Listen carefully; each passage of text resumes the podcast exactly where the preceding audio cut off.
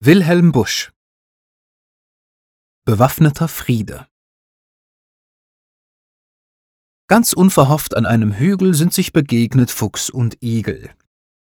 Halt! rief der Fuchs. Du Bösewicht! Kennst du des Königs Ordre nicht? Ist nicht der Friede längst verkündigt? Und weißt du nicht, dass jeder sündigt, der immer noch gerüstet geht? Im Namen seiner Majestät, geh her und übergib dein Fell! Der Igel sprach, Nur nicht so schnell.